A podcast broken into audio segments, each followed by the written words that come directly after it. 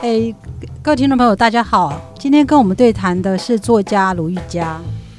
各位朋友，大家好，兄弟姐妹，大家好，我是卢玉佳，大家好。呃，玉佳的书评哦，在网络上其实非常受欢迎哦。他在书评里经常会综合许多刚发生的新闻啊，还有他对社会现象的观察，连接到他书中所看到的这些问题呢，进行讨论。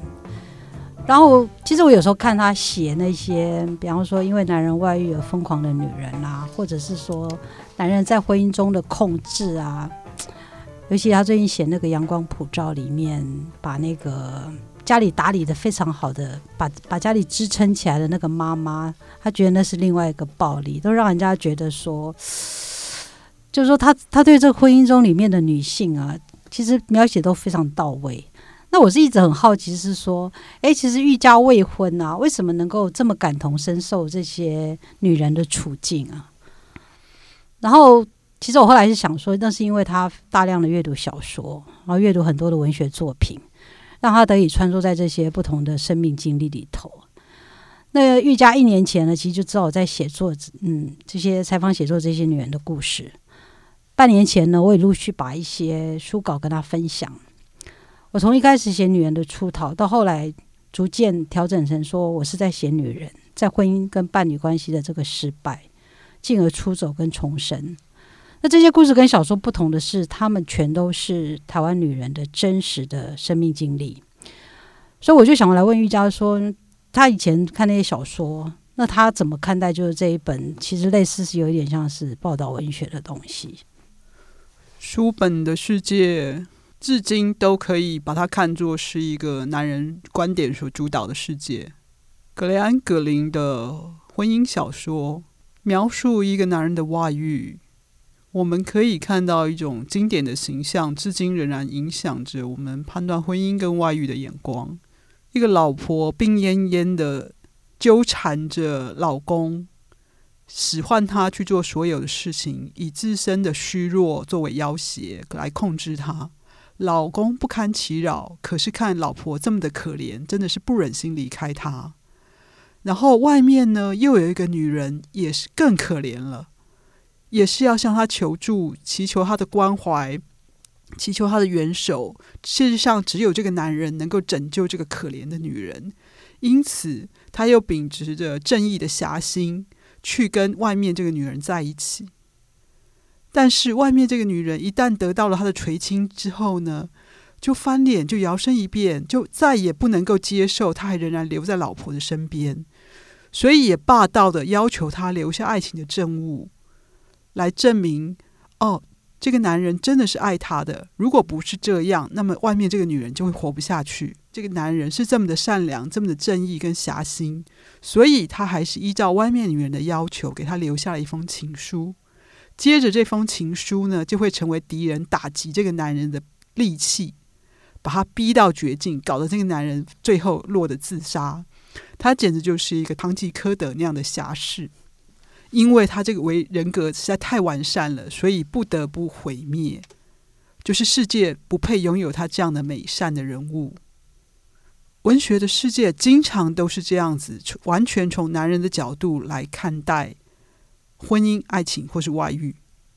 让读者觉得说，我们要突破传统的道德伦理规范，我们应该要来同理这个可怜悲惨的男人，并且尊敬他的正义跟侠心还有善良。但是，如果我们看玉梅的《贤妻良母失败记》，就会知道这一切都是屁。男性观点的小说完全没有理睬他的妻妾在这里面所付出的代价跟伤痛。格兰·格林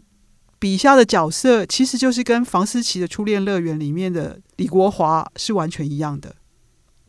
李国华又奸了中学女生，他们长期的关系，在东窗事发之后，在老婆面前被包装成一个外遇。老婆是怎么知道的呢？因为房思琪的父母上门兴师问罪了，他们在饭店房间里面谈判，有罪的是这个李国华，但是。师母理直气壮的唠了一句话：“这里面有资格提告的只有我一个人，我要告你女儿诱拐我老公通奸罪。”这个大老婆的观点不是女人的观点，是男人的观点，是护航男人外遇跟强暴的观点，可以震惊文坛，可以造成社会现象，是因为他很少见的呈现了女人在我们习以为常纵容外遇、纵容暴力的观点之下，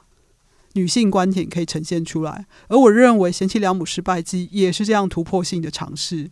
他把真实经历放到台面上来的时候，就让我们看清楚他真正是怎么一回事。它是一本女人成长之书，婚姻和童年的伤痛之书。所以我不会把它看作是七个失恋或失婚的女人个人私事可以私了，这都是重大的公共议题。读者不分男女是要带着血海深仇去追讨真相。这七个女人就算是最后接近了痊愈、接近了自由跟自主，她们的损失无法弥补。我觉得这就是我当初觉得说，为什么要去写这些这些女人的故事的原因，就是说，很多女人会认，嗯，或者说很多这个社会会认为说，这些婆婆妈妈的问题嘛，然后这到底有什么好写的？自己觉得说，比方说我在体检里面，比方我在写这些女人的故事的时候，我要穿越很多她们在生命经历里面所遭逢的那些性别歧视，好或者那种。被压抑的对待，被歧视的对待。我想写这些，就是因为我觉得这个东西，这些问题，在很多人都把它认为是理所当然的。说，比方说，你看这些女生，大概都是四十岁，就是到中年之后，才其实才开始，他们有些甚至才开始他们的青春期，或开始质疑说，我的成长过程到底出了什么问题，让我的婚姻走到今天这一步，就是。比方为什么她可以忍受她老公这样子对待她？所以我就觉得说，这个过程好像是每个女人，或者是说，都必须要去进行的一种一种自我反省。我是觉得他们老公应该要被抓去性平，就是我们应该有个婚姻性平委员会。就是这种事不是有时候老婆老婆一个人做不来，那不是他的错。可是你的意思说，把老公抓去性平是什么意思呢？就是你现在搞家暴、外遇、欺骗你老婆，然后逼你老婆说：“你要我不要离婚，你就是要接受我带女人回来，你就是要接受我在外面玩女人。呃，要不然我不给你钱，要不然你不能生活。”然后这个老婆因为她不晓得要怎么找工作，他也不晓得他可不可以找到工作，所以他心生害怕，所以他就只好不离婚，想要离婚但又不敢离婚，困在这个婚姻里面。这件事情就是违反性平啊。对，可我我没有我的我的意思说，这个在现实上可以怎么做？因为你看，像像我像我写的云秀，他后来其实是认知到，就是说根本不可能去改变男人。这里面的每一段都是他们认知到，就是说没有办法去改变男人。性平教育就是从中小学试着要去改变男人怎么想，所以等于就是从从教育里面，从小的教育里面就应该要做这样的事情了，而不是到。进入婚姻之后再来做这个事情，基本上已经来不及了。我说来不及是说伤害已经发生了，就说我说即使这些你所写到的这七位伟大的女性，她们得到疗愈跟自主，但是她们的伤痛是没人能弥补的。我说的就是已经发生，来不及是指这件事情。嗯。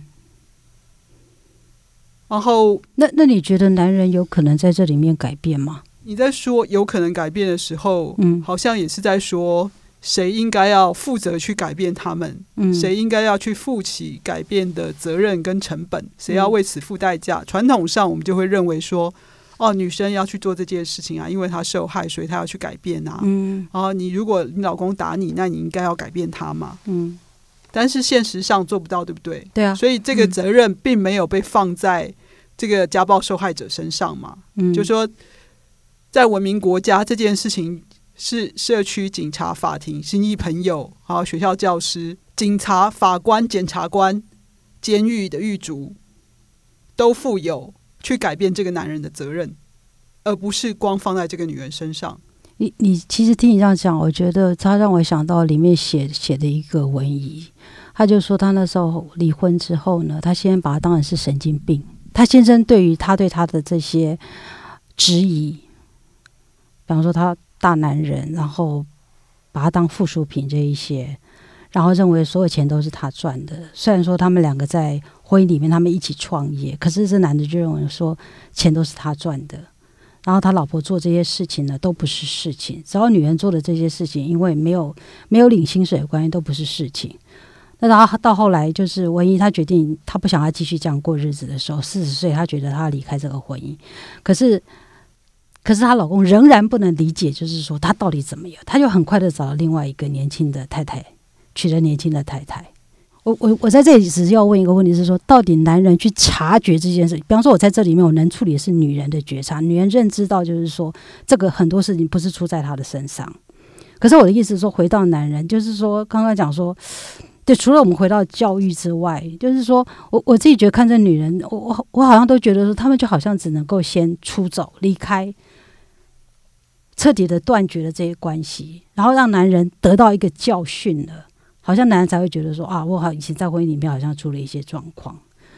就在婚姻里面，如果遇到这个事情，要能够要能够得到男，就男人要要改变，似乎是非常非常困难的。我在这我在这里面，我说实话是没有看到的。那个男人好像是永远的僵固不动，那可能是因为是说，男人永远在社会他的位置，他其实就有很多的红利，他有非常多，他怎么样，他都他都有办法找到新的对象，比女人容易的多，所以他不他。他不需要去改变。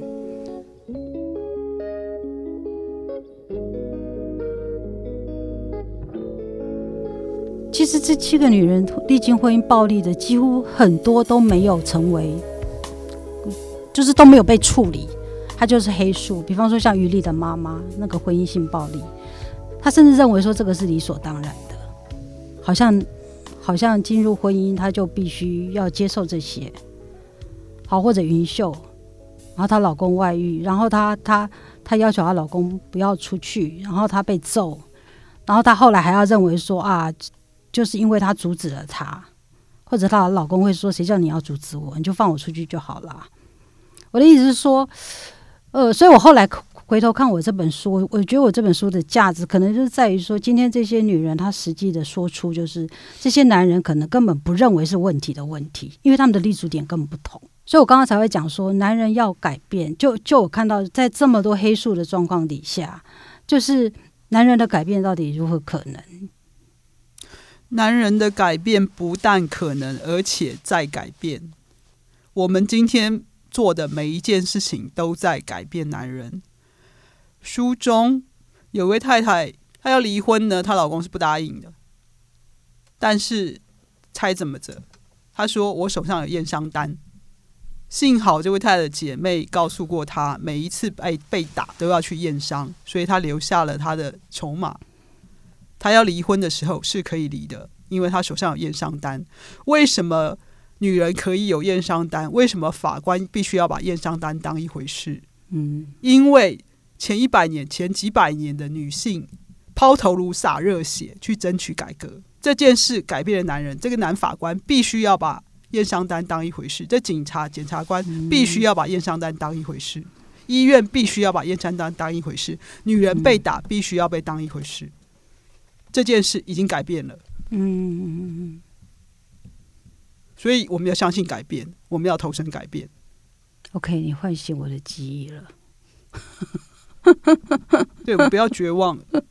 因为我们在改变之中。我刚刚在想说，我写的七个女儿，我觉得都好悲惨哦。就是有些甚至都没有办法，就是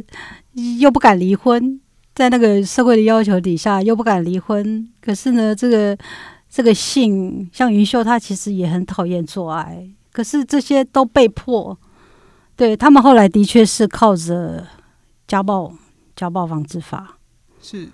他们才能够离开那个可怕的婚姻，然后回到其实只是赵玉，其实沿着玉玉家的脉络，其实回到那个遗文哦，他的确也是，就是他先生后来再娶了太太，他就不敢这样子对待他他的新婚妻子，他不敢再要求说你要无偿的帮我做家事，所以他那里面 那个遗文就非常的不平的是说，他说。他觉得以前呢，他做家事都是无价的，甚至认为说你这都不是事。可是他的新婚妻子，他前夫的新婚妻子是所有的家事都是他前夫做，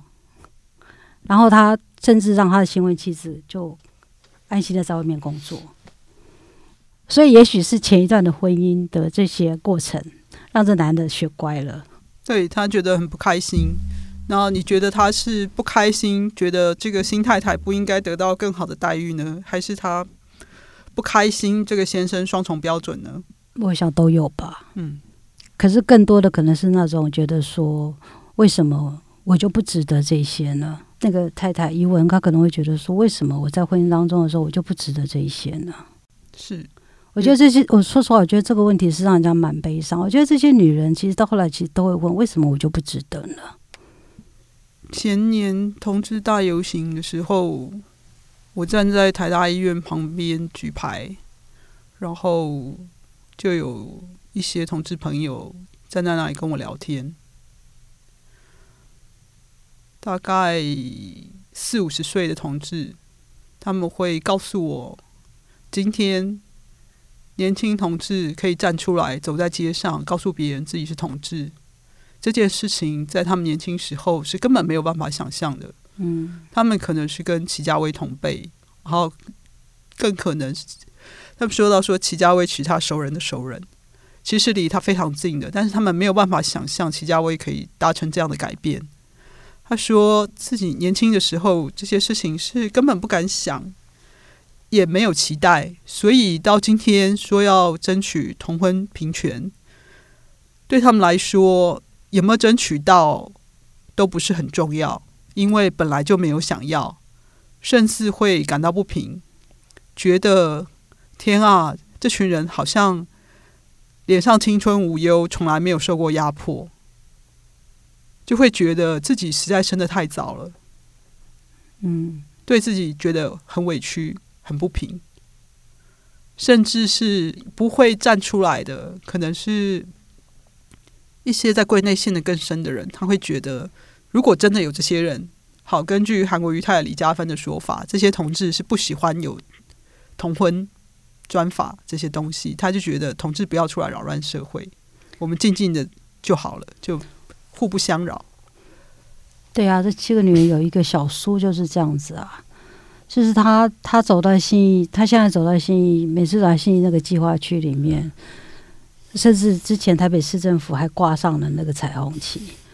然后他看到周边的男男女女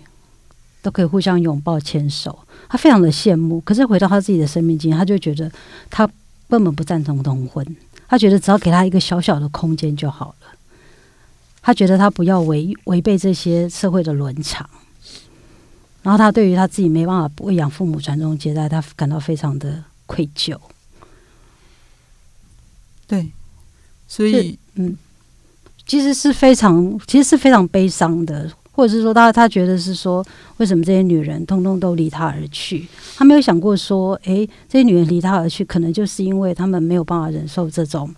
你因为没有办法得到这个社会的认可的这种，所以他他他觉得他宁愿嫁给渣男，渣男至少给他那种合法的这些婚姻的这些框架，让他可以跟别人讲说：“哎，我有婚姻，我有怎么样这样子。”可是他就没有想到这一点。可是，可是说实话，可是当他当他说他非常羡慕现在年轻世代的人的时候，我真的觉得感到非常非常悲伤。好像就是他们认为说：“啊，我就是生错时代了。”对，那么要。如何面对这种悲伤呢？我认为，小叔告诉你的故事只是诉说的开始。嗯，当他这个在这个社会的气氛之下，可以允许他更深的去注视伤痛。当这个伤痛可以被说出来，可以找出来他想要的是什么，可以去面对的时候。当他允许自己去拥有那样的自由，他才会允许别人去拥有那样的自由。这是诉说的开始而已，它不是终点。嗯，也就是说，当他会有那样委屈的心情，觉得为什么是他不是我，那表示这个诉说还没有结束。对，其实回应瑜伽这个。延延伸他现在谈的这个东西，我自己也觉得，我这七个女人的文本是开放的，就是我觉得她们每一个都有变化的可能。就像我回头再看我我我，比方说我写的某一个女人，她有一些部分我自己一直没有办法理解，然后我一直到今天我才理解说为什么她会那样子。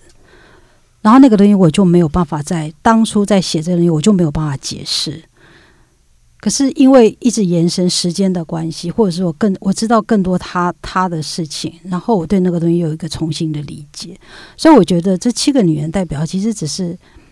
其实重点不是她们是谁，重点是说她就是代表就是我们身边的姐妹们，她们这七个姐妹们，她提出了一些我们共有的问题，这些问题呢，我觉得需要我们在这个问题之上去发展我们自己的答案。或者这些女人也还在继续发展他们的答案。像我刚刚想到是说，小苏会不会在同婚这个同婚这个法通过之后，他会不会两年之后来告诉我说他已经结婚了？对，然后他真的觉得同婚这件事情非常的好。其实我觉得这是可能的，因为你想看他今年才六十六十四岁，如果按照我们的平均的我我们的那个余命，对，是大概八十八十岁。对啊，他他其实还是可以在他的晚年，对，在他的我就在他呃还有十几二十年的这些生命里面，他可以他可以真正的享受他想要的这种伴侣关系或者是婚姻关系。这样来看，我就觉得我这本书真的还蛮有价值。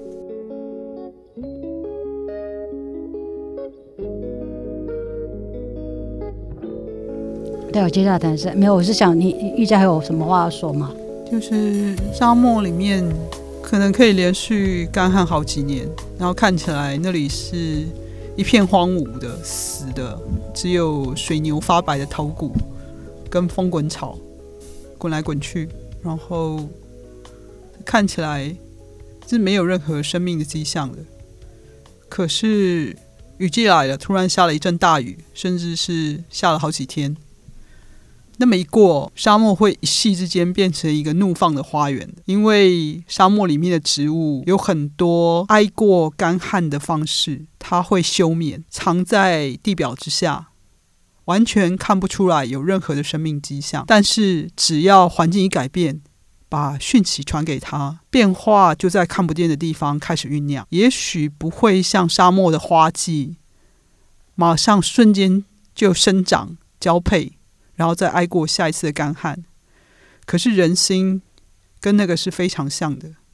就是当他处现，像小叔或者是其他的女人处在一个极限环恶劣环境里面，其实他有一部分是休眠状态的，他是不能够让任何人接近的。虽然乍看之下他适应的非常良好，他非常世故，手腕非常灵巧，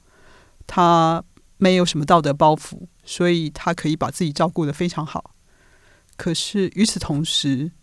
他做出了非常大的牺牲跟退让，把某些部分放到了休眠区。而传统的改变方式就是从倾听跟诉说开始，就是先有你的倾听，才会有诉说。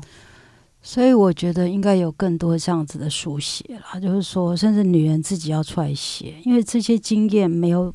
你没有写出来，它就不成为问题。像我刚刚其实就在想说，对我回头去看，我刚开始觉得说啊，这些男人不可能改变。我就在想说，我我当初为什么会沿着刚刚那个谈话的脉络，我会这样讲，是因为我觉得我在写这七个女人的时候，真的觉有时候会觉得说，这黎明怎么，或者那个天光到底什么时候会出来？其实。我觉得像我我这七个女人幸运的是说，终究还是看到了一点点希望。可是有多少女人其实是在还在那个暗夜里面，就她们还是困在那个里面。可是这个东西，你你如果不写，你就是被认为它就是理所当然的，你就是天光。你写这本书，所以你就是天光。其实我是不敢说我自己是天光。我觉得我应该真的是看到了身边很多女性的，就她们困在这里面吧。然后我觉得好像好像不写，她们就就消失了。然后然后不写，就一代一代的复制着这个悲苦的命运。像很多女人会觉得说，她就是命不好。他会把他没有办法理解，或者是说，其实他只是他只是不知道他有别的选择。像有时候我就会觉得说，如果他知道他还有选择，比方说他看到前面一堵墙，他只要稍微往旁边看一下，其实旁边就是一条路。我我今天写这些，我只要让，就是说我只是要让我，就是说，或者我觉得我也是对我身边的女人的一种敬意呀，就是说。呃，其实也就是在他们这个之上开出了一些花朵。我觉得我这本书也是，所以这是一个起点。然后我觉得女人，我真的希望多一点女人出来写写这些。对，这这这里面有非常非常丰富的东西。然后这个是我们女人，这是我们女人，真的是我们女人花，是我们用命换来。我觉得如果不留下一些什么东西，我觉得真是太可惜了，太可怜了。对，这个命运就是不同。我想这故事的结局就不不一样了。